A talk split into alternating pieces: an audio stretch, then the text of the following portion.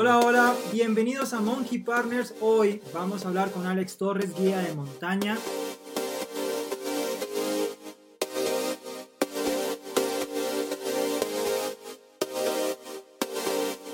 Alex, cuéntanos primero que todo cómo te inicias en la escalada y cuéntanos acerca de todo lo que es el trabajo de guía de montaña.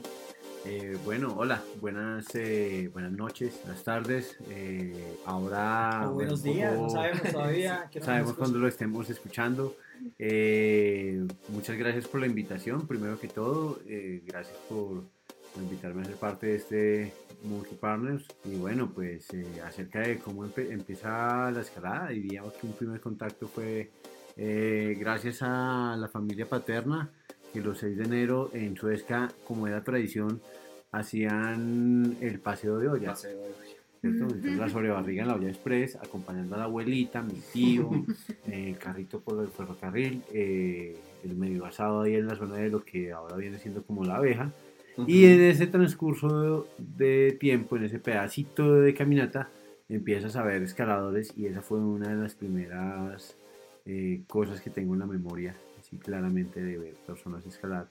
Pero para ese momento, en Suezca, con la familia y demás y demás, eh, pues cuando yo dije a mi papá, uy papá, yo quiero hacer eso, bueno, deje de ser pendejo, hombre. ¿Cuántos años tenías en ese entonces? 6, 7 años, Wow. más o menos. Un Eh, pero ahí yo no, yo, yo ahí no, pues no, no tuve contacto con la roca, sino vi la actividad y me pareció interesante y eh, no lo tengo muy claro qué año era, pero es uno de los primeros recuerdos que tengo. Y las primeras aventuras trepando, recuerdo, podría haber sido, eh, ¿cómo se llama eso? El túnel, el- la cueva esa que está ahí al lado de la Virgen Ajá, sí. Ajá. como que trepándote y viendo a ver cómo era y viendo los boulders que tenían ya los agarres manchados de blanco y tratando de cogerlos y entender o comprender cómo colgarse de esos, pero, pero no, lo, no, no, no lo lograbas, entonces era algo incomprensible. Y ya Pero es con tu grupo de amigos del colegio y Claro. intentaban. y- el, el, el responsable era yo, entonces, pues, imagínate. Eh, luego de eso habrán pasado los años, vueltas da la vida, resulté viviendo en Bogotá eh, con mis hermanas en la 51 con cuarta, Ujú. Y ahí en ese edificio que era de universitarios, eh, resulta que los pelados del eh, piso de arriba, en particular uno, un amigo que se llama Wolfgang Parada, un gran, un gran saludo para el viejo Wolfgang, que ahora vive en Canadá. eh, de hecho vive en Squamish, o cerca de Oh, Squamish. bueno. El, el puro Sí. sufrimiento. y, y es, entonces, eh, por varias razones, resultó yendo con él a Suezca y teniendo un contacto real con la escalada, ya con cuerdas, con seguridad, Ujú. con un arnés viejísimo. Eso sí, qué peligro, por suerte, pues no sé, uno estaba más pequeño, pesaba menos, qué sé yo. Eh, y ahí empieza uno a conocer una gran comunidad de escaladores. Yo creo que eso fue entre el 99 y el 2000. Él te acercó, mejor dicho, a la comunidad y te Sí. mostró todo lo que... Carmine, vamos a Sí. escalar, usted que es de Suezca seguramente no sé qué le va a gustar. Esto, la, la. Resultó un carro un domingo a las 6 de la mañana saliendo para Suezca.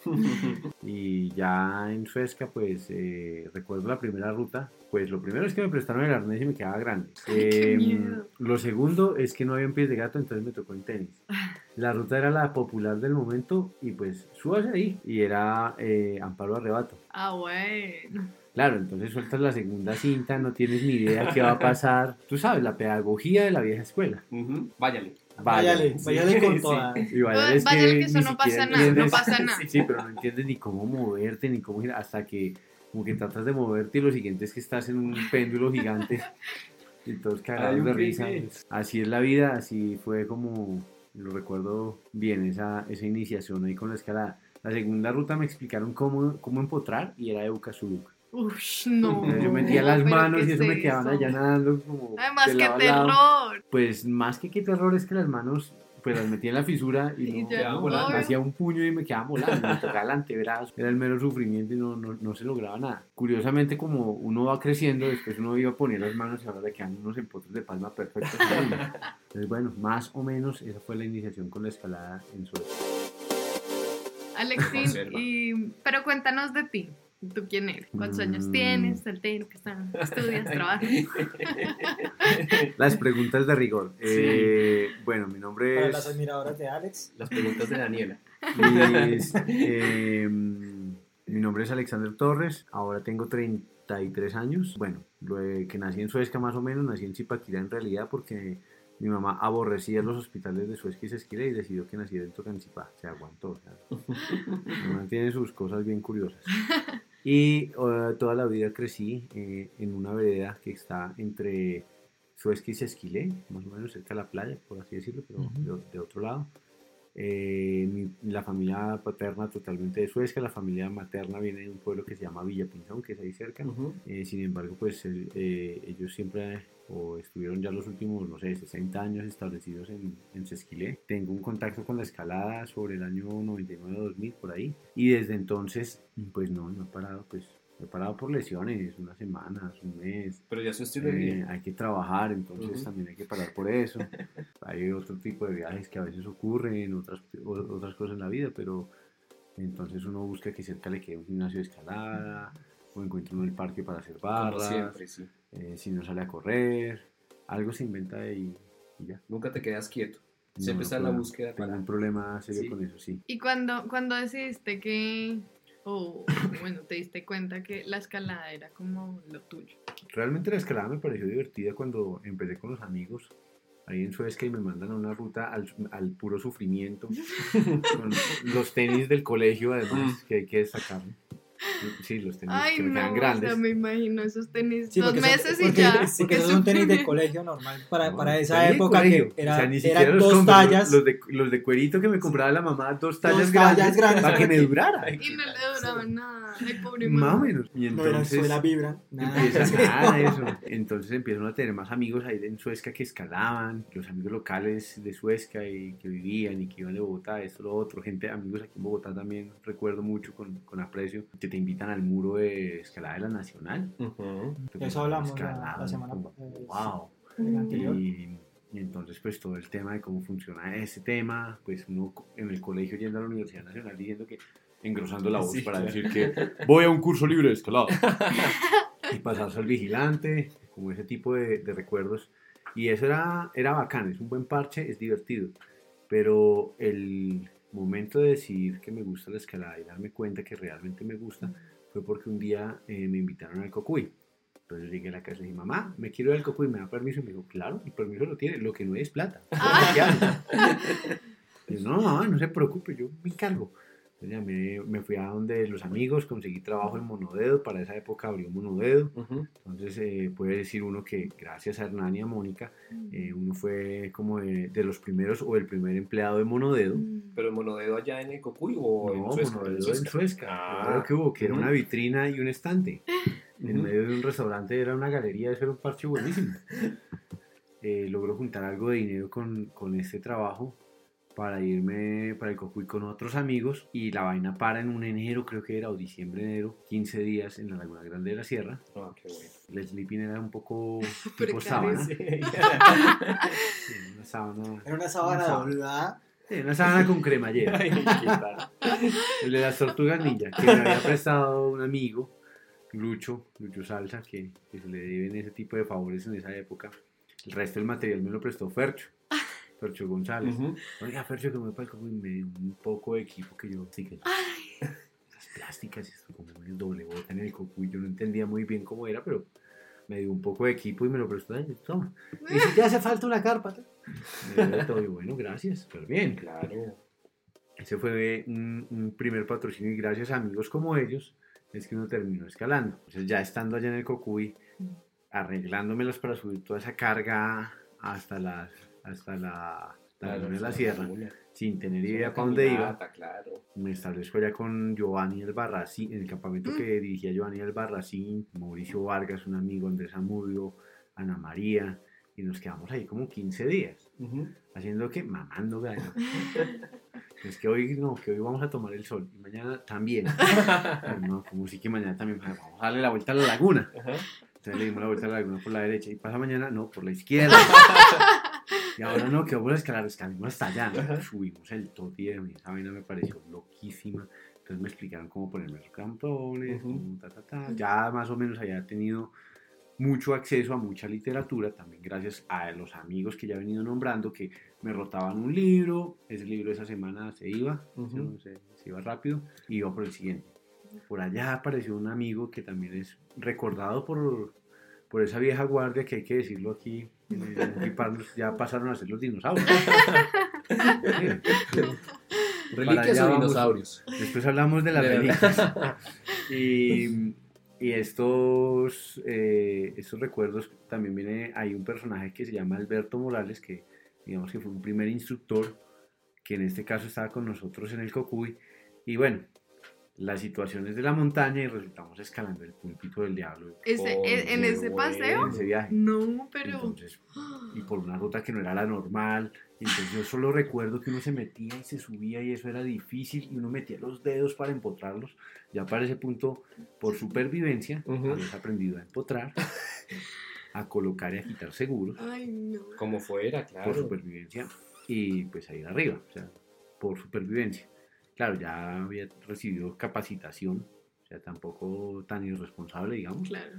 pero eh, yo soy partidario de que la gente necesita un periodo de tiempo entre que recibe cierto, cierta instrucción y que debe interiorizarla.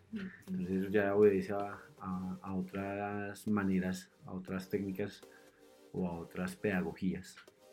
Entonces eh, yo recuerdo allá en ese púlpito, uno metía los dedos en la fisura y hay uno de los primeros recuerdos es- en esa escalada es que dejé de sentir los dedos del dolor. La agarre que veías que era como grande y tú ves que los agarra, el dedo está como las dos o tres falanges ahí, pero no sientes. Entonces cuando eso pasa y no sabes, haces demasiada fuerza. Claro. Entonces, al siguiente movimiento ya no tienes fuerza. Ujú. Y ahí está, esa fue la escalada del púlpito, lo, lo recuerdo Y claramente. lo termi- llegaron hasta con arriba y Alberto todo. y con Andrés Amudio, que entre otras pues un, un- ese sí es un viejo amigo, Ujú. eh, están por ahí por los 60. Alberto también que era el que lideraba y todo el cuento y bien, bien, bien interesante, bien, bien divertida la situación, pero pues en ese momento era la máxima experiencia. Oye, el tema del de equipo, historia. ¿Cómo era el tema del equipo en, ahí, en, en Ah, no, ese, en pues, ese carguen. tiempo? Pero, pero el- el- o sea, no, no había el desarrollo que hay ahorita, me, me, me refiero Sí. como en el equipo, ¿sí? Pues Ya menos esa época yo creo que ya estaba Claro, Friends, no, los ahí Camelot los ya estaban en el mercado. Digamos, yo no alcancé a conocer Chuinar, tampoco. Tú no alcanzaste a escalar con Sí. tuercas. Sí. O sea, yo conozco mosquetones Chuinar, pero porque tengo amigos así de viejos. Chuinar era el nombre de la marca antes de que pasara a ser Black Diamond, una parte Sí, del sí, proceso. sí. Exactamente, entonces, sí, sí, sí. A mí me prestaron un poco de polar, de sacos y pantalones de polar que decían Black Dog, pero no porque yo haya ido a. Esa marca desapareció. Y, y bueno, pues el equipo no era muy diferente de pronto. Y ahí es donde uno empieza a ver la evolución de, los, de las técnicas y los equipos un poco. Los Camalots ahora se pueden obtener más livianos. Ujú. Sí. Igual que los mosquetones. Al mismo tiempo son desechables. Antes no. Eh, las cuerdas eh, íbamos por los 50 metros entre 10 y 11 milímetros, Ujú. más o menos. Ujú. Pero porque, uy, ¿Cuánto, ¿Cuánto puede pesar esa vaina? lo mismo que una de 80 de hoy día. Por eso, no. Y subirte eso. Pero entonces sí, esa, la es la laguna. diferencia. Entonces, ¿Y la máxima era en 50? 50, 60 metros. Ya cuando yo adquirí mi primera cuerda fue de 60 metros. ya uno estaba en la play. Uno estaba en la moda. Sí. Sí, es- y después empieza uno a entender que, claro, eso es una moda.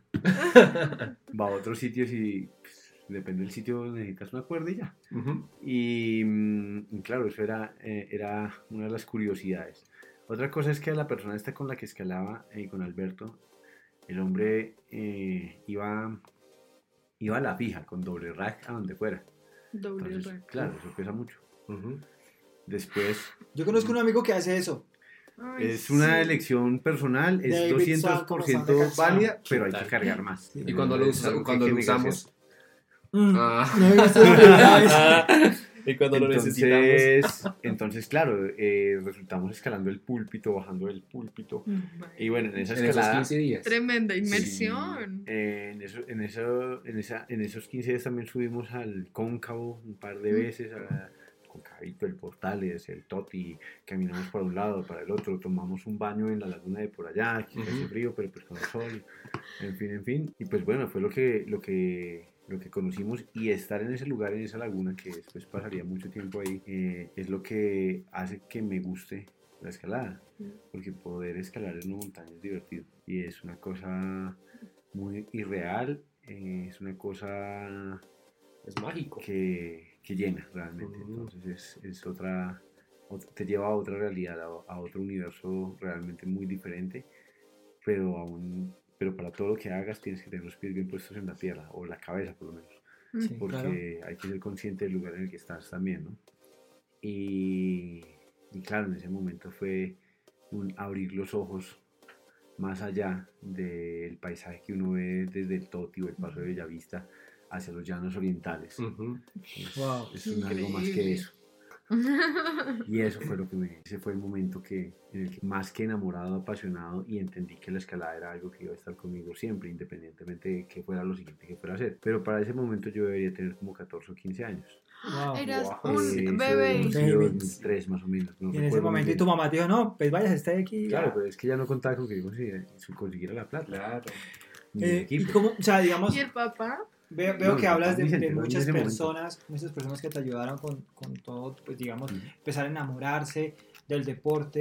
eh, pero ¿quiénes, quiénes, digamos, hoy día, para ti, quiénes son esos mentores, o sea, esas personas que realmente como que, como que ya, ya, te, ya te enfocan, no, no tan solo en, en, en ser en un deporte chévere, bonito, con gente alrededor muy, muy buena, sino también ya cuando, cuando se vuelve un poco más profesional el hacer del deporte. Bueno, entonces eh, digamos que la lista es extensa en el sentido de, de hay muchos amigos, hay muchos, muchos amigos alrededor involucrados, culpables o responsables de cualquier situación. Y entonces eh, también pasan épocas en la vida donde es- compartes con ciertas personas y luego algo pasa y compartes con otras y Ujú. cambias de un lugar a otro, en fin. Entonces digamos que en un primer momento eh, ese primer mentor fue Wolfgang, que fue la persona que me invitó a, a Suezca. Wolfgang y Walter Gómez. No sé Ok. si lo conocen, Sí, Walter el Sastre. El sastre. Sí, un saludo para Walter el Sastre, por supuesto. mundo- El ¿lo más en Instagram? elegantísimo de todos Yo los lo- elegantes. yo lo- Vamos a vamos a Claro, Walter claro. Gómez. ¿sí no? Y, y Wolfgang, entonces con ellos empiezas a escalar y es esto otro, y ahí conoces Sí. a otras personas como a Lucho Salsa, a Luis. Felipe Osa, conoces a Gómez. conoces a Hernán, conozco a Giovanni El Barracín y conozco a Alberto Morales. Y este Alberto Morales me dice, entre chiste y chance un día, oiga, tengo unas personas para un curso de escalada, si quiere, eh, lo invito a usted también que venga. Yo, "Uy, pero pues cuánto me tengo que pagar, no, no, fresco, venga. Mm. Yo, bueno, gracias, yo, yo voy. Entonces, por cuatro o cinco domingos estuve matriculado todos los días, 7 de la mañana, llegar a las rocas, había que llegar a las 9, Ujú. eh, pendiente de- del curso, de lo que tenía que hacer. Para ese momento, mi hermana mayor que se iba para Estados Unidos, eh, me había dejado, me había comprado, me había regalado un arnés. El Patrick Ellinger, ese noventero que ya es un clásico. Ese, con la mucho. firma de Patrick Ellinger. Y ahí arranca con los zapatos prestados que me había dejado Wolfgang, que eran como tres tallas menos y que se rompieron rápido. Pero ya Está- eran gatos, ya. Ya pies de gato, sí. ya Entonces, de para conseguir eh, los siguientes pies de gato, eh, estuve trabajando mm, con el, el flaco, con el Pretty, con botas rocas Ok. en su momento. Y entonces también él me ayudó con, con los zapatos. Eh, me hacían buenos precios y bueno, trabajaba y conseguía las cosas y ya. Después de eso, pues bueno, tomo un curso con este personaje. Luego me encuentro con Giovanni el Barracín en el Cocuy y tomo un, un curso, digamos, eh, unas prácticas de escalada de nieve, de progresión con los crampones, de uso de las herramientas En Suezca. en el Cocuy, En el Cocuy. en ese primer viaje. Mm. Entonces ahí me quedó claro. Ujú. Y durante ese siguiente año, entonces me hice muy amigo porque ya obviamente empecé a trabajar Y más tenías con ellos. 14 años. Por ahí. Eh, empecé a trabajar más con esta gente los fines de semana para poder escalar en las tardes en el colegio. Con, con gravedad, vámonos para el Monte Monodedo, puntualmente con Monodedo, el jefe era Hernán y Mónica. y con ellos, eh, bueno, la relación era muy bacana, eh, o es muy bacana. Y entre toda esta historia, entonces me hago amigo de Matteo Massieri, que es eh, un italiano cundiboyacense. Seguro lo han escuchado por ahí, ha Sí, reprotegido muy bueno. medio Suezca y otros parques, entonces es un personaje que realmente le ha aportado muchísimo a la escalada, aunque pasa de anónimo para muchos. Ujú. Digamos que fue una de las primeras personas en tener eh, un taladro, pero no el taladro de baterías al que estamos acostumbrados hoy día, sino el Rigori de medio caballo, gasolina, que pesa 6 o 7 kilos, y uno sube de un hook y prende así como una motocicleta. Ese es un taladro, es una joya. Eso mientras haya petróleo, eso funciona. Eso, a diferencia de los taladros de batería, lithium, lo que quieras, este con una tanqueada te abre 200 huecos. Ah, güey. O O sea, ese, y ese es es el gasolina. multilargo así. necesitamos. El problema es que con la altura se ensolocha, pero bueno. Claro. En fin, Mateo todavía le está buscando cómo abrirle el escape, el chiclero, no sé. Claro, Mateo resulta eh, sin querer queriendo como invitarme a escalar y ayudarle a reproteger las rutas, entonces aprendo a poner o entiendo cómo colocar los bolts, entiendo cómo empieza a hacer ese juego técnico, digamos, simplemente acompañándolo y luego ya utilizando algunas herramientas y empiezas a, aprender cómo funciona cómo funciona esa parte de, equipar vías y lo empiezas a ver, empiezas a mejorar algunas otras técnicas y tanto así que el año siguiente en el segundo viaje del Cocuy paré en la pared del Cardenillo con Mateo. La pared, mm, perdón, la pared del Cardenillo viene estando fuera del parque, o sea que la podemos ir a visitar cuando queramos. Eh, es como la, para- la, la zona norte de la Sierra Nevada de Huicán, eh, en el Parque Nacional Natural El Cocuy, y eso viene siendo eh, la Peña de las Águilas, también le Ujú. llaman los campesinos locales allá, que es de la Parada Romero hacia abajo. Unos 300 metros de pared, donde fuimos allá, esto, lo otro, no sé qué. Vaya, ahora, ahora, le toca ese largo a usted. ¿A mí? ¿Y ahora qué hago aquí? Entonces arrancas a, a hacer un traverso entre una línea de tierra dibujada y en esa línea de tierra dibujada con la que te sostienes, llegas allá finalmente a un diedro, pones un Camarot 4, pasas la cuerda y lo que había en el piso se fue. No. Y quedas, ¡ay! Uy, ¿qué pasó? Y miras el seguro y, ¿cómo es que no se ha salido? Y los otros dos, que era Mateo y su cuñado, Fabián, que también tengo un gran aprecio por Fabián, muertos de risa. Entonces es una gran, una, un- un- un gran, una gran historia porque resulta siendo mm, como los inicios en una pared, digamos, y, y sin querer queriendo resultó aprendiendo cómo ir en un big wall. Pues, Que aunque fueran me parece 300 metros- 300 metros. Sí, pero no tenía una, una sola ruta abierta, hasta arriba. Ya fue que comenzaron a abrir hasta Claro, después me tocó a mí por allá en el largo 8 o algo así, después del traverso de la muerte. Claro, todas estas son historias que hoy día recuerdas como algo épico, que seguramente pues es una chocoaventura y ya, pero recuerdo con mucho cariño que democráticamente entre Mateo y Fabián decidieron que yo tenía que bajar por el agua Ah, ¿cómo así? 120 Por metros, poner una cuerda de 60, bajar Ay, la no, pie de qué ruta, malos. caminar a la quebrada, Ay, ¿qué recoger el agua, ir a donde los ¿Y volver campesinos, reorganizar la logística, devolverme a las 12 del día estaba arriba izando el agua y me mandó al siguiente largo. Lo odio. Todo más entrenamiento. Y desde ahí Todo empieza a surgir El esa bullying. filosofía Que todo ese que entrenamiento. todo ese entrenamiento. Pero total. Y bueno, esa- el bullying eso- te hace más claro, fuerte, ¿viste? Yo creo que ahí fueron 15 o 16 años que podía tener en ese momento. Claro, no. Entonces, bueno, tocaba. esa era la chocoaventura de fin de año para luego volver al colegio. La No, motivación para mantenerse escalando Total. y mejorar en la escalada e ir a nuevas rutas. Entonces, después de eso, recuerdo que Mateo eh, tenía situaciones en su vida y se tuvo que ir a Europa una época. Entonces, cuando se fue, muy nostálgicamente me dijo: Te voy a dejar un equipo de escalada para que te tengas con qué escalar. Ujú. Yo había trabajado, no sé, seis meses o algo así, ya puedo comprar una cuerda.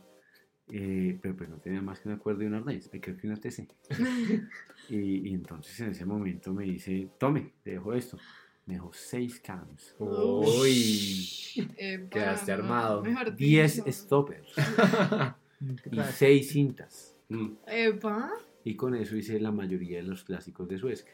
Con 10, con 10 seis cintas, ¿cuánto? Pues con lo que había. Seis cintas, 10 stoppers, Dios sí. Sí, con lo que había.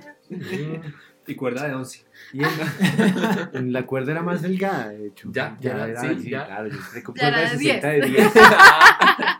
Sí, sí, sí, exactamente. O de 10, 2 por ahí. Entonces ya era una, una cosa que, que era diferente. Entonces, claro, es, es más o menos la historia de, de cómo empiezo a tener un equipo de escalada. Luego la cuerda se hace añicos y, bueno, cosas pasan en la historia. Pierdo ese rack. Eso fue un motivo así, un momento difícil. Y nada, pues sigues trabajando, sigues buscando las oportunidades para poder ahorrar dinero eh, y hacer otras cosas, ¿no? Entonces ya para ese momento, en algún otro año, resultó por allá montado en la pared del pan de azúcar, éramos como 10. No. Los que hayan hecho el EP en grupo superior a 3 me No, entenderán. parce, Total. Éramos 10 Sí. en una pared, No. una eficiencia total.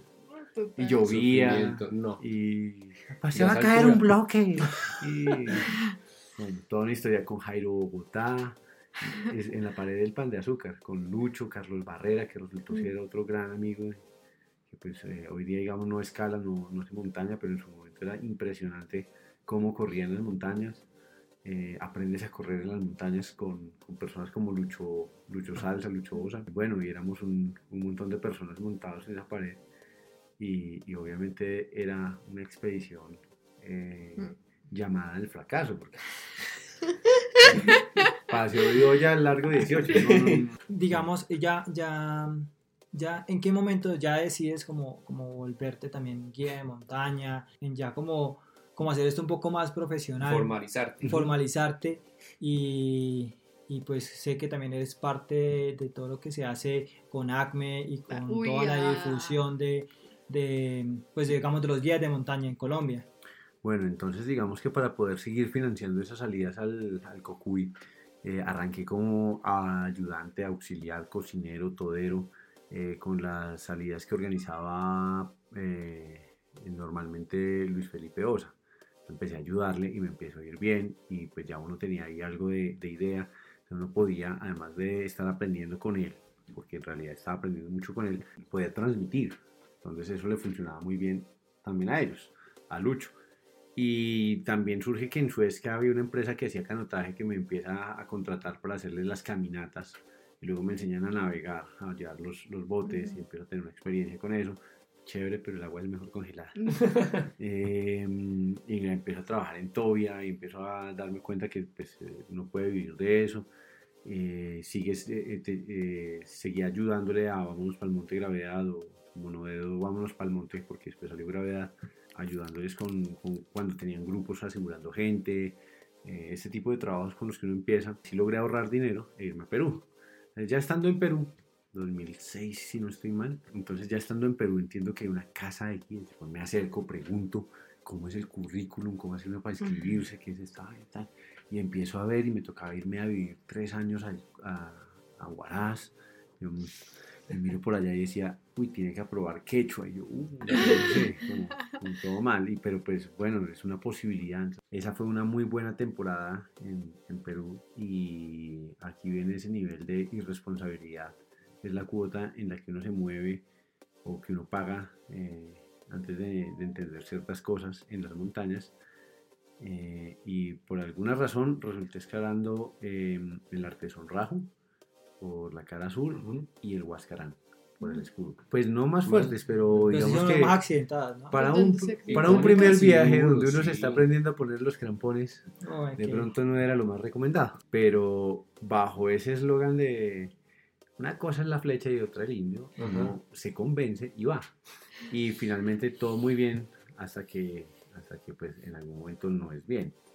Pero bueno, para ese momento eh, todo muy bien y ya por una razón o la otra, eh, gracias a Luis Felipe Osa que decide invitarme a Himalaya, eh, Manaslu 2008, ok. me voy con él, me hice amigo de los alemanes, me doy cuenta que el señor alemán con el que yo me echaba un café por las mañanas era guía de montaña, me cuenta cómo es ese cuento más o menos, eh, voy y visito a los japoneses, resulta que el, el tour líder de los japoneses, que era guía de montaña también, que hablaban español sin acento alguno, perfecto japonés, me invitaba a su, a su carpa comedor, que era un domo gigante que estaba en el glaciar, pero que en el, pi- el piso estaba climatizado y uno podía entrar Ay, descalzo no. ah, con alfombra. Entonces me invitaba a comer sushi. ¿sí? Entonces, Eh, en medio de la nada. ok. japoneses.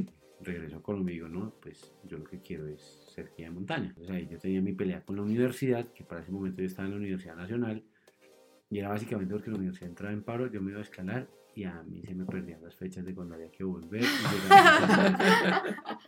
No, pues si se le pierden la- todas las fechas. Entonces eh, llegaba en ese, en ese tema, eh, claro, a veces te vas al Cocuy. Claro, y no, que levantar el paro. Ups, una semana tarde. Por esa razón, entre otras, eh, resulté diciendo, no, venga, debe haber una posibilidad de que uno se pueda formar como guía y empiezas a buscar, a buscar, a buscar. Y un día un amigo, eh, Jorge Bogotá, me envió un correo electrónico, empecé a mirar, a mirar, hasta que comprendí que era eh, como la posibilidad de ser guía de montaña en Bolivia, que de pronto me interesaba, porque yo ya había tenido experiencias con amigos ecuatorianos y he entendido que era una posibilidad y les había preguntado a ellos que cómo hacerlo, ellos me decían que sí, que no, que es lo otro, empecé a buscar y me di cuenta que entonces si me iba a Perú, además de aprender quechua, tenía que estar tres años en, en Huaraz y eso no me convencía, pero pues si esa era la cuota, yo iba para allá, Ujú. que hasta el momento era la opción. Después vi que Argentina y entonces vi que Argentina resultaba que necesitaba aprender a esquiar, la vi complicada. España, pero mm, con lo que cuesta vivir en España, tengo que irme a vivir allá, ya esto, lo otro. Me dijeron que era una posibilidad ir a Benasque, que ya había un colombiano allá, la veía muy lejana y además tener que aprender a esquiar. Yo, no, pues a qué hora voy a aprender a esquiar. Era y ahí obligación. apareció la mm, posibilidad de hacerlo en Bolivia, eh, con la escuela boliviana, eh, donde no exigían esquí. Yo dije, venga, esa es.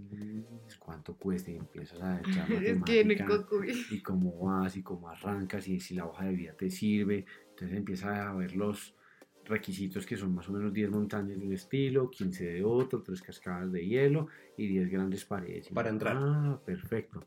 No me falta sino la mitad. Pues, pucha, entonces ¿qué hago? Pues hacer hoja de vida, vamos.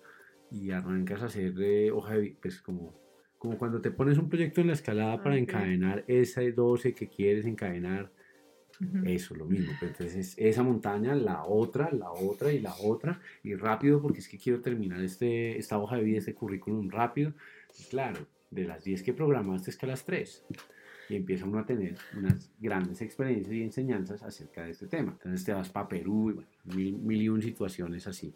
Al final de la historia, envié el dossier a, a Bolivia y me dijeron, sí, claro, venga y presente el examen de admisión. Nos ¿Y parece, que, tienes- nos, nos parece que puedes entrar De a hacer el puedes, examen de admisión. ¿Y una- cuánto te, o sea, cuánto fue ese tiempo? ¿Cuánto duró todo? Yo inicié para- en 2011, sabiendo que quería hacer eso a final de 2008. 2009, O sea, 2010, tres años después. Ya teniendo los 20... Tienes la hoja de vida. Mm, digamos, esos tres, esos- de esos dossier. tres años, dos años me, me tomó crear ese dossier. Y viajando... Eh, sí, siendo intenso con él. Eh, Millonario este, millonario. millonario. Es que los escaladores, todos los escaladores son millonarios, la pasan Eh, viajando, comprando Pasé aquí. bastante tiempo guiando rafting, guiando caminatas, guiando escalada, organizando una cosa, organizando la otra. No me voy a meter. Eh, trabajando, Bueno, pero ¿sabes con quién también que vale la pena decirlo? Un, un amigo escalador que tenía una, o tiene una empresa de efectos especiales, también te resulta trabajando con él, eh, colgando cuerdas, colgando gente, Todo. mil y un cosas que resultas haciendo para juntar el dinero para poderlo hacer, Sí, sí. aprovechar temporadas. Eh, el Cocuy, indudablemente fue una de las mejores escuelas, gracias, una de las Tú. mejores escuelas que, que pueda haber y es por eso que, que el Cocuy, hombre, merece, merece ser abierto, merece ser escalado y merece que más gente lo pueda visitar.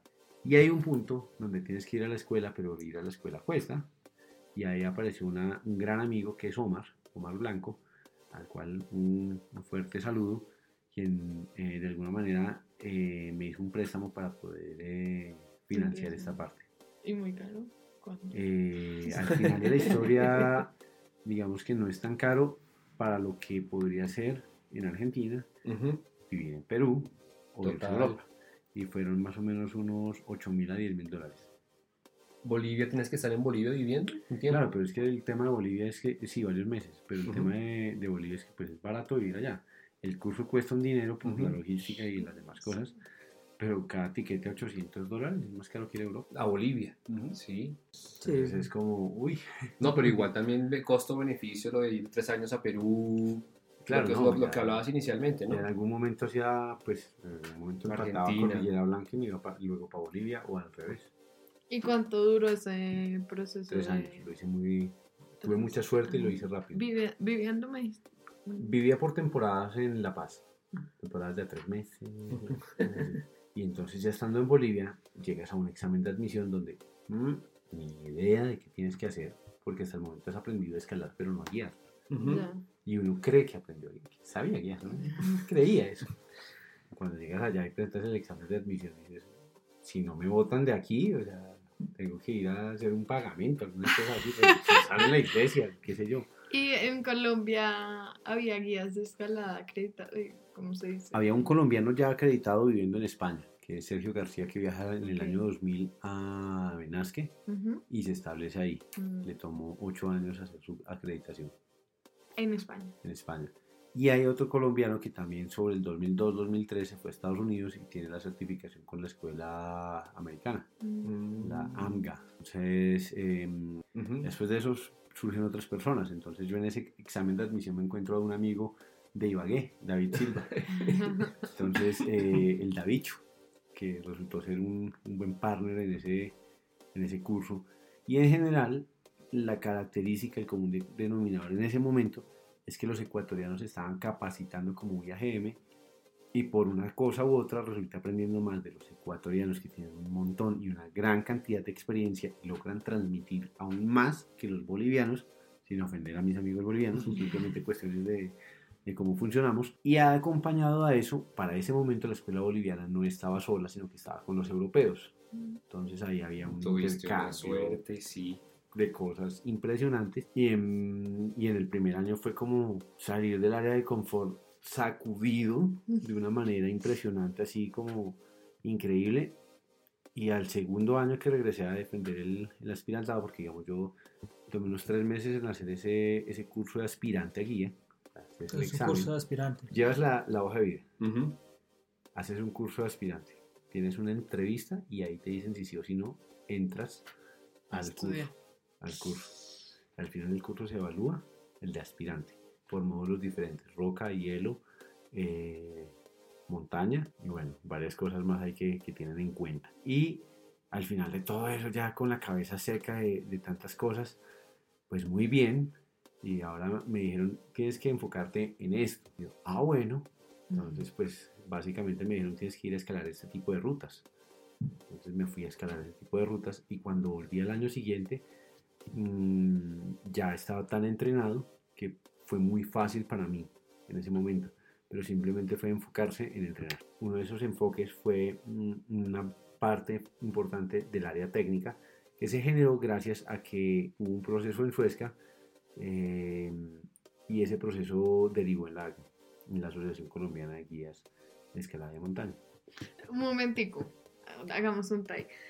Em, porque hay muchas personas, o sea, yo creo que un 60% de la comunidad escaladora no, no tiene todo este conocimiento, o sea, no, mm, yo no sé si alguien se alcanza a dimensionar todo, a dimensionar todo lo que hay detrás de, de ser un guía. Entonces, sí quisiera que nos explicaras todo esto de la UIAGM, la AFE. O sea, ¿qué significa, qué significa sí, la ser casa de los, de lo- la casa de los Eh, guías bolivianos. Entonces- ¿Y cuáles son como esas responsabilidades? O sea, ser guía, pues también, como, como diría Spider-Man, Sí. un gran poder tiene una gran responsabilidad. Entonces, El filósofo, Sí, nuestro sí, filósofo. nuestro filósofo Pues porque Buenísimo, sí, buenísimo. como que en Peter verdad, Parker. que son como Ah, instituciones internacionales que dan, no sé, Listo, entonces, ¿cómo surge todo esto para ir al Génesis, pero brevemente? O sea, la historia del Mont Blanc, de la escalada del Mont Blanc, Ujú. obligó a que desde el principio hubieran guías, Ujú. las personas locales que se quedaron trabajando ahí y llevaban a los ingleses principalmente eh, hacia las cumbres de las montañas, en el caso de Suiza al Cervino, al Leiger, al Mont Blanc en el caso de Francia, o el Monte Biancho desde Italia, depende del país en el que estés, y eso surge o genera un tema de guías. Eh, por el tema de los nacionalismos en Europa, em, entonces cada país tiene su manera de operar. Entonces después de la guerra, de la Segunda Guerra, por allá en los años 60, deciden unificar criterios y generar una eh, como asociación de asociaciones de guías de montaña. Ujú. Y eso más o menos eh, viene siendo la UIAGM, que es Unión Internacional de Asociaciones de Guías de Montaña. ¿Listo? Eso es la UIAGM. Ujú. Paralela a esta, se crea otra que es la que busca la actividad solamente en la parte deportiva, que es la UIA, que es la Unión Internacional de Asociaciones de Alpinismo. Es la que certifica tus mosquetones. Sí, sí. Bueno, que son entidades más o menos hermanas, más o menos iguales, más o menos separaditas, muy cercanas, Ujú. pero mm, una es guías de montaña y otra es, eh, digamos, el material, los deportistas, calidad. Enfocado más al deporte eh, independiente y la otra más al turismo. Ya. Mm, al turismo en montaña. Sí, sí, sí. ¿Listo? Entonces es una, una cosa, una de las grandes raíces. Eso por allá en los años 60 se deciden hacer eso entre Suiza, Italia, Francia, Nueva Zelanda, en fin. Entonces se generan una serie de países que se unen a esto. Es una entidad que busca tener unos estándares eh, en la guianza. Se han pasado en diferentes eh, épocas de la historia, en diferentes partes de un proceso, sobre todo porque, digamos, hoy día la exigencia, dependiendo del país, eh, las exigencias a los guías son muy altas, eh, no solamente físicamente o como a manera deportiva, que eso está de la mano, sino también en otros aspectos eh, profesionales eh, y de manejo de grupos y de manejo del riesgo. Entonces se empiezan a generar otras cosas alrededor y a enriquecer un proceso eh, para enriquecer una profesión. Entonces ya el tema de las responsabilidades y es clave que hay que entenderlo y es lo que muchas personas no entienden, viene siendo es cuando yo me comprometo a llevar a alguien a una cumbre, yo tengo un compromiso con esa persona, con esas dos personas, con sus familias, quizás con sus hijos, quizás con sus padres, para que vayan y regresen. Y de hecho, aunque estemos hablando siempre de una cumbre, que es como el, el cliché, y ahora hablamos de, de unas diferencias que podemos aprovechar un podcast de estos para decirlo, qué pena con Es con la gente. Eh, Eso es y es, o sea, la no, gente está muy bien. enfocada en ir a la cumbre, pero eso, eso pues chévere, bacán. Chévere ir a la cumbre. Pero lo importante es que la gente regrese sana y salva a su casa, que eso es lo difícil. Entonces, a veces uno resulta peleando con el cliente porque el cliente quiere a la cumbre. No, hombre, que no, que la tormenta no no, por ahí no, vamos a matar, no, sea así. Ujú. Yo también tengo familia. Entonces, comprender eso es, es el tema.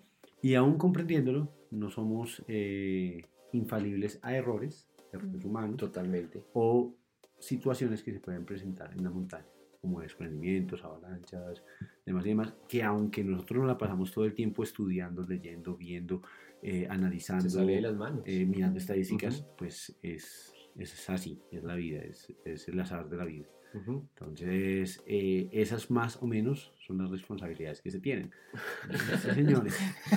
Total respeto. Yo acabo de terminar el proceso con el SEN. Es la normativa nacional, pues hagámosla.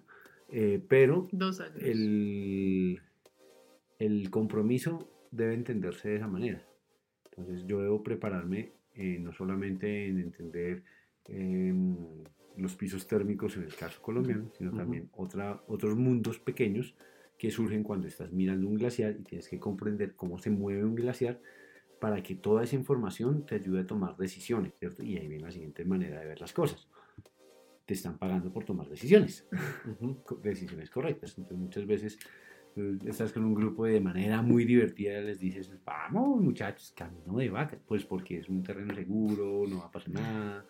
Eh, muchas veces es, es en broma, eh, o muchas veces les dicen, le dices a la gente como, oigan, ya, está bueno, toca darse la vuelta. Ujú. Y la persona tosiendo, Mm. muy enfermo, te va a decir, no, quiero ir a la cumbre.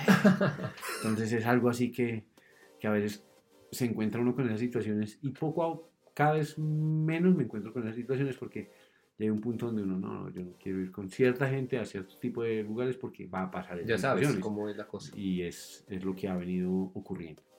Sí, es un tema, es- entiendo que también, digamos, y, y lo hemos visto en los demás, en los demás episodios, o sea, no es tanto, no es tanto como el tema físico, porque pues cualquiera puede ser muy fuerte, cualquiera puede tener las, las habilidades físicas para, para enfrentar eh, algunas situaciones, pero a veces, a veces el tema mental eh, es muy importante, ¿sí? Porque, digamos, tú puedes ser muy fuerte y puedes empezar a, a- subir una cumbre, pero en cuanto ves algún obstáculo, puede ser que ese obstáculo a ti te detenga y no seas capaz de pensar bien, ¿no? o sea, no, ese tema, digamos, cómo lo has manejado siendo, pues me imagino que has, o sea, no, no, es, no ha sido una ni dos guianzas que has hecho ah, y, y no a montañas chicas, sino que me imagino que has tenido también algunos, algunos sucesos o algunas, algunos eventos importantes que creo que podrían haber marcado tu vida.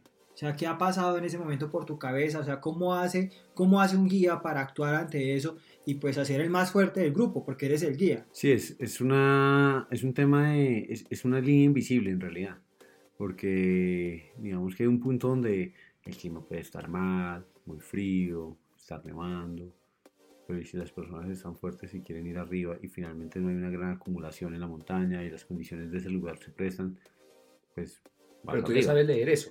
Claro, ya lo pero, pero vas a tener frío, ¿sabes? Entonces estás esperando que quien diga, démonos la vuelta. Ajá, ajá. Lógico. Claro. Está haciendo frío, está aburrido, además este ritmo. ¿Qué haces? Sí. Démonos la vuelta. Simple. Ay, dale. Pero, pero también hay otras situaciones donde estas personas no se quieren dar la vuelta y dicen, Obvio. Oye, loco, mira, se está nevando en serio. Se está acumulando nieve, ya empezó a caer por los lados. ¿Qué estamos esperando acá? ¿Que nos caiga encima? Vámonos. No, ¿por qué no vamos a ver? Por Dios. Entonces es una, es una línea medio invisible, ¿no? Pero pues, entonces no solamente mirando abajo los pies, ¿no? sino pues analizando realmente todo lo que hay en el ambiente. Y tú dices, ah, un poco de frío, no pasa nada. O ya es una condición donde empieza a ser un, un riesgo para ti y para la- todos los que estamos alrededor. Oye, y para um, ser aspirante, em, ¿qué tan cierto es que uno tiene que tener como un grado? O sea, o sea, ¿son personas muy fuertes o son Un grado de masoquismo, sí. De aguante. muy alto. No, mira, eso, eso es un, un mito realidad. Eh, ¿A qué me refiero que es un mito realidad? En todas las asociaciones te van a pedir un nivel básico de escalada. En Estados Unidos, eh, por cómo están organizados, eh, está el nivel básico para, para hacer yoyos, para hacer el top rope. Entonces es como 5-8. Ujú. Y hay una calificación para que tú asegures en top rope. ¿cierto? Si vas a, a Argentina, si mal no estoy, es como de 5-10 o por ahí. O, O sea, cinco- tienes que estar encadenando a vistas 10. Sí, claro, porque es que además las pruebas son de rutas a vista. Claro. Ah, lógico. En, en Perú de pronto es parecido, 5.9, 5.10. No sé si le han subido un poco ahora. Allá pues son otras condiciones. En Ecuador creo que está en 5.11, 5 algo así, 5.11c. Pero por ejemplo si te vas a Francia, ¿cierto? Es 12A o 12B a vista, Ah, bueno. ¿sabes? Ese es el requisito. Pero es que claro, en Francia cuántas personas se presentan y- Mm, qué, y qué nivel sí, tienen en claro. Francia para. Ujú. Es claro, por ejemplo, ir a tomar el curso de esquí en Francia es una apuesta dura, Mm, porque el esquí de ellos es de nivel olímpico o superior. es como, uy, ¿cómo hacemos ahí? Toca nacer con los esquís.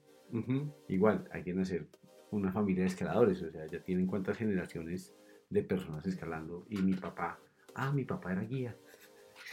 Mi papá, mi abuelo y el papá de Sí, mi este- abuelo. tengo amigos guías en los Alpes que eh, desde su abuelo o bisabuelo han sido guías. Mm. Y es como, Y es una tradición familiar. Sí, ya es parte de. En el caso de Colombia, con la asociación, eh, hasta el momento, como solamente se ha trabajado en Suezca, el nivel de dificultad ha sido ex- exigente. Sobre todo Pero porque en algún súper momento- exigente. Porque en algún momento empezamos a jugar con que, bueno, listo, entonces que los locales pongan el, el nivel. Y los chinos del pueblo empezaron a apretar muchísimo. Los locales. ¿Qué hacemos? Los locales son 13 avis. Entonces es como, como que se puso bueno. Entonces, pues bueno, ahí, ahí irán surgiendo cosas y cambios y bueno, eso es, pero eso es un, un simple filtro, o sea, ese no ni siquiera determina Si realmente Sí, eres es un bueno guía. para ser guía. exactamente. Digamos, ¿y qué, qué se necesita en ACME? ¿Qué es la ACME empezando? Sí, sí. Bueno, la ACME fue una asociación que se generó en Suezca eh, con la intención de llevarla a un nivel nacional para buscar hacer un gremio de guías de escalada y de montaña. Y luego cerraron el Cocuy. Eh, Tiempo después. Tiempo después, poco tiempo después. Entonces está buscando, eh, digamos, eh, generar unas buenas prácticas en la guianza y buscar elevar los estándares eh, técnicos eh, en la guianza de alta montaña y de escalada en roca, que son las condiciones que tenemos acá. Eh, eso tratando de, de generar una profesión. Entonces a la AGME se han invitado a todo el mundo, todo el mundo bienvenido. Eh, obviamente pues es, es algo nuevo, es un concepto nuevo en Colombia y eso ha tenido una serie de connotaciones. A algunos les gusta, a otros no les gusta, lo que sea, pero pues ahí está la asociación que a propósito mañana tiene su primera asamblea general en Pereira. ¿Mm? Entonces ya empieza a ser a nivel nacional. Buenísimo. Entonces es como eh, un hijo que surgió por ahí y que está creciendo y que esperamos siga creciendo y que de algún, mo- de algún modo apoye, igual que al- a- apoya a General Gremio, apoya la actividad, de la misma manera que esperamos en un futuro no muy lejano, lo que ha sido la actividad de federación, profederación y demás y demás, eh, también se, se logre organizar y funcionar.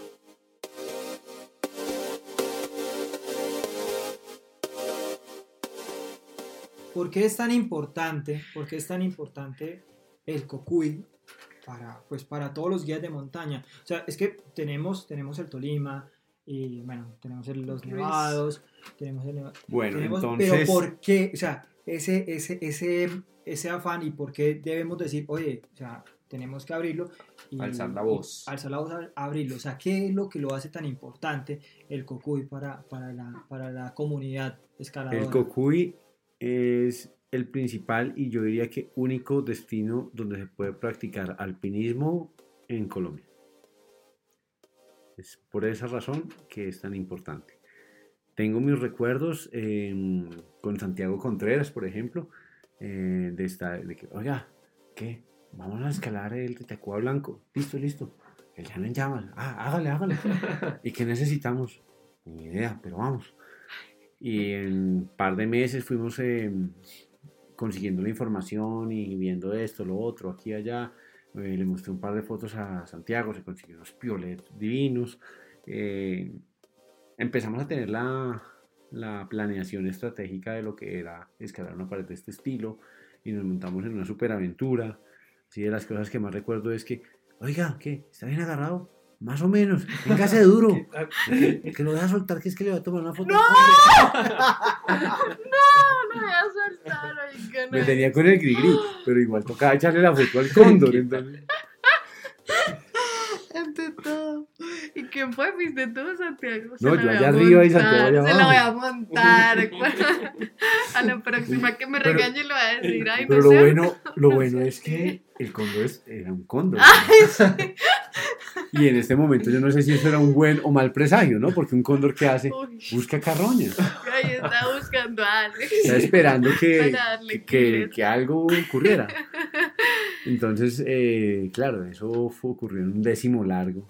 Entonces dime tú en Colombia dónde tenemos un décimo largo. En el Cocuy.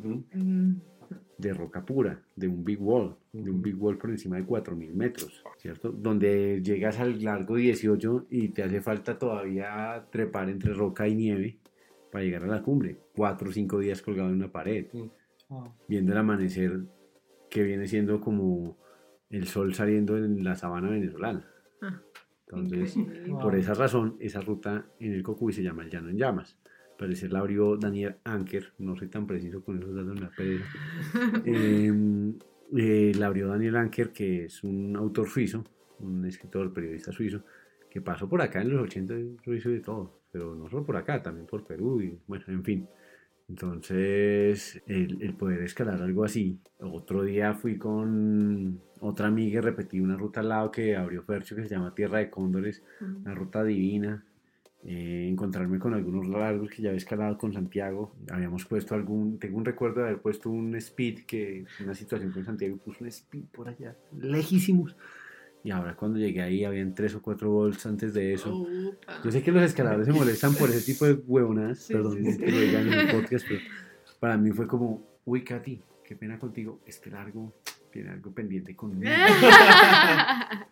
y era subirse esa vaina con pols y poderlo escalar en libre, ¿sabes? Como encadenar los movimientos uno tras otro.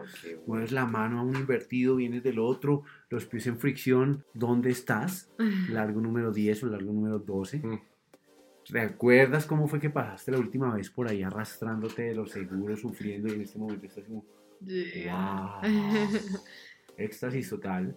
Ujú. Luego llegar a un diedro ciego, me acuerdo yo, nada, yo aquí no me suelto, tan microcamps de los chicos. Sí, sí, sí, sí. Y el último no me acuerdo cuál- dónde quedó. y era poder hacer eso y era una serie de emociones en ese escenario. Y cuando se ponía frío después del mediodía, la verdad me gustaba más. Más la fricción era fricción. más alta Claro. para mí. Claro, hacía más frío, para acá que era un poco más duro. Que entre otras, pues una gran amiga con la que escalé muchas Gran paredes escalador. en, en, en el Cocuy que me invitó a la Avellanal. Y, uy, cuando nos dimos cuenta, van a cerrar el Avellanal. Nos fuimos para allá prácticamente un mes a escalar lo que se pudiera, sabiendo que se iba a cerrar el lugar. Entonces digo, no, nada, qué pena con los demás, nos vamos un mes para allá, no trabajé. Ese año estuvo duro. Eh, pero claro, ya te quedaste con la satisfacción de haber escalado el. Avellanal.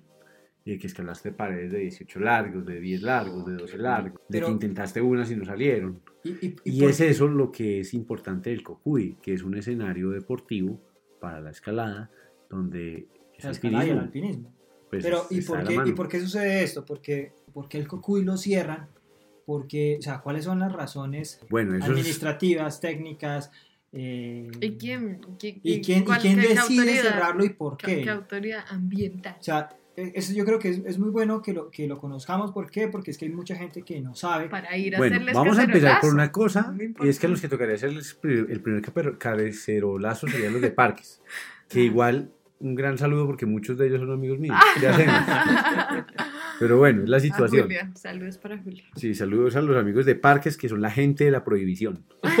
Eh, entonces, pues bueno, se presentan una serie de situaciones al mismo tiempo en el Cocuy con temas ambientales, temas sociales, temas de orden público y eso lleva al cierre. Ahondar en ese tema es hablar de política y hablar de lo que no se sabe. Entonces, básicamente es eso.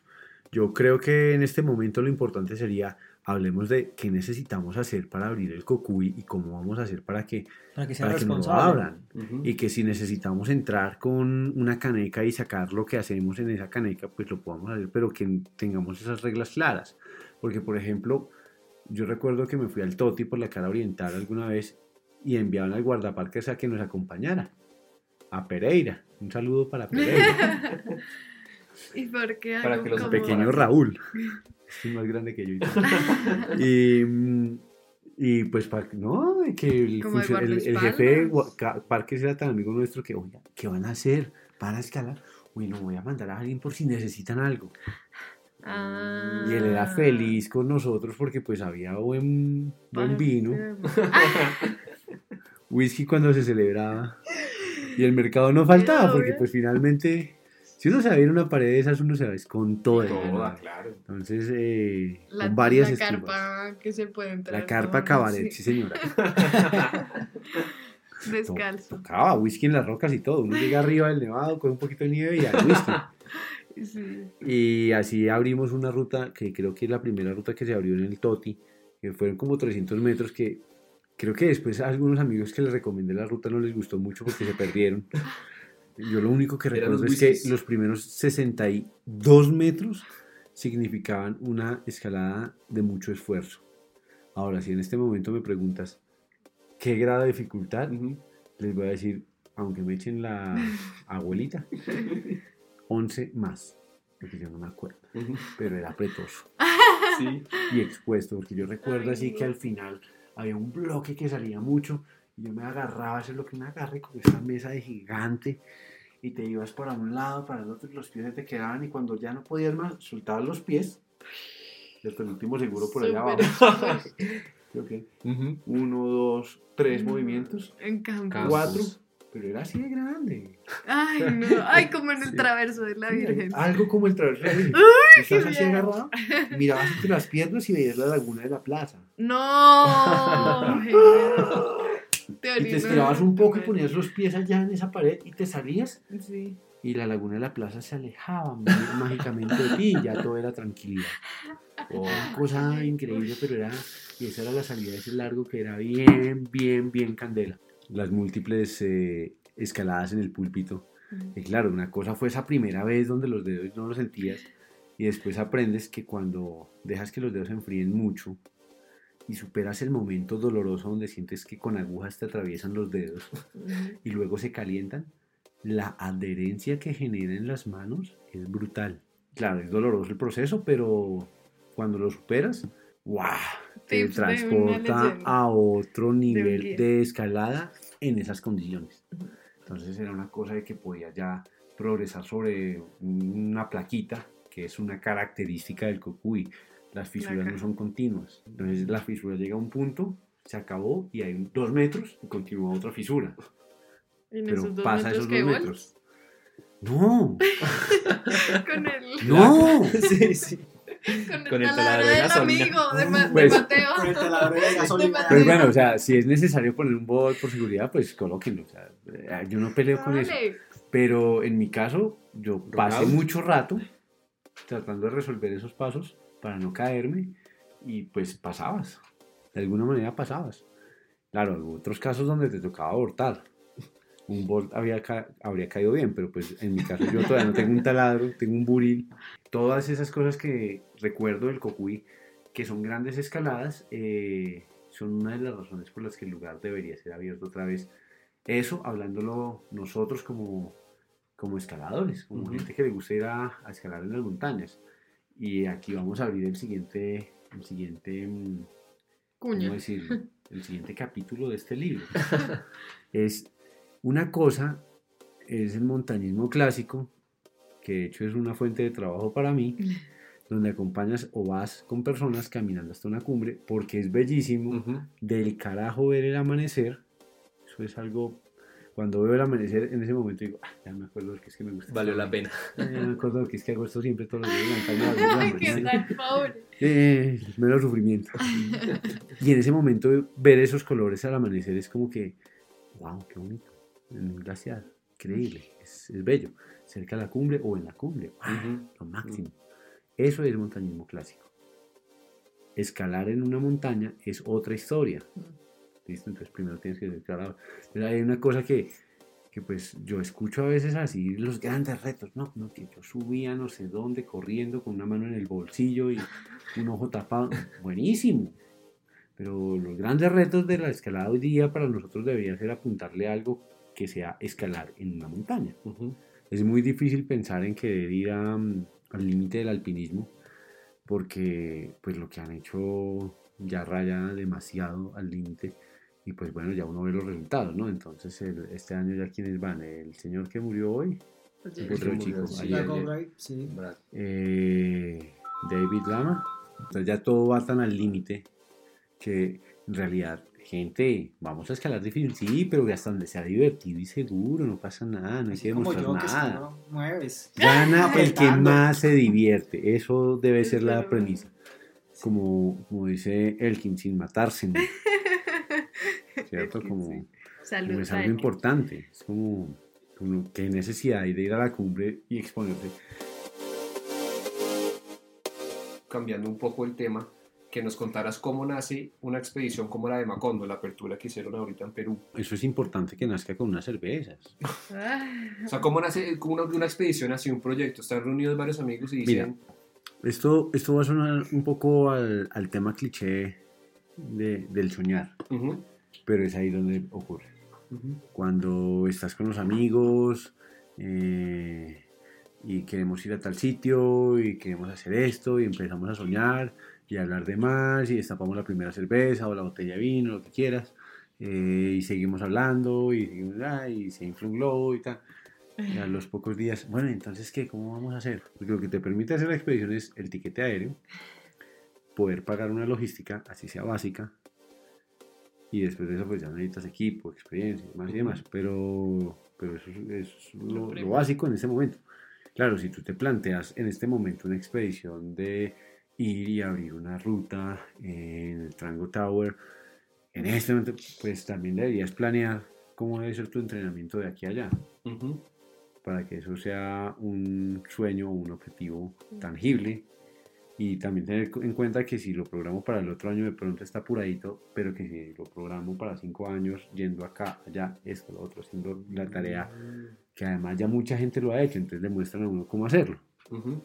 Bueno, Alex, creo que pues digamos ya para finalizar, queremos que nos Mm. cuentes o nos des algunas, algunas indicaciones o consejos, especialmente de seguridad, porque creo que eso es lo, que eso es lo que prima pues en, en- en tu profesión.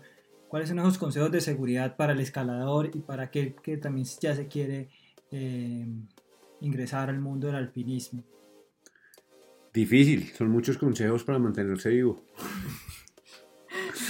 Hay una cosa y es anticipar, anticipar lo que va a pasar, entenderlo, poderse abstraer y ver lo que puede venir. Eso es importante. Dos es informarse del lugar en el que estoy, cómo lo hacen los demás y por qué. Y, informarse sobre los peligros, sobre los riesgos que hay alrededor.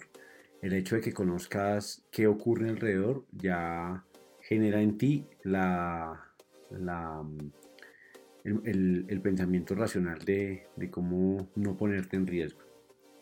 Entonces yo creo que estar enterado, estar informado de lo que hay a tu alrededor es, es básico, como para no alargar en mil y un consejos. Ujú. Súper bien. Pues, no sé, muchachos, No, pues eso Eh, estuvo muy bueno. Sí, Realmente creo estuvo que, muy que bueno. tenemos, tenemos material como para más y más y más Y y, acá más y podríamos más y seguir, más. claro. Creo que podríamos seguir y, y, y vamos a, a tratar de, de volver a invitar a Alex, porque si quisiéramos saber mucho más, especialmente de, de lo que es ACME, de lo que es... Y de su eh, y experiencia. de su experiencia y, y que nos sigan contando y Alex siempre vas a estar bienvenido cuando quieras cuando estés acá en Bogotá Gracias por aceptar la invitación. para Alex. que para que nos acompañes y como te das cuenta esto es para para conversar Pues- y pues una, una muy buena conversación entre amigos Muchas gracias a los Monkey Partners por eh, la invitación y, y por ese sentido de generar comunidad. Así Es un es. espacio para todos. Muchas Vale, gracias. gracias. bueno somos. Monkey Partners Vamos al vuelo. Gracias.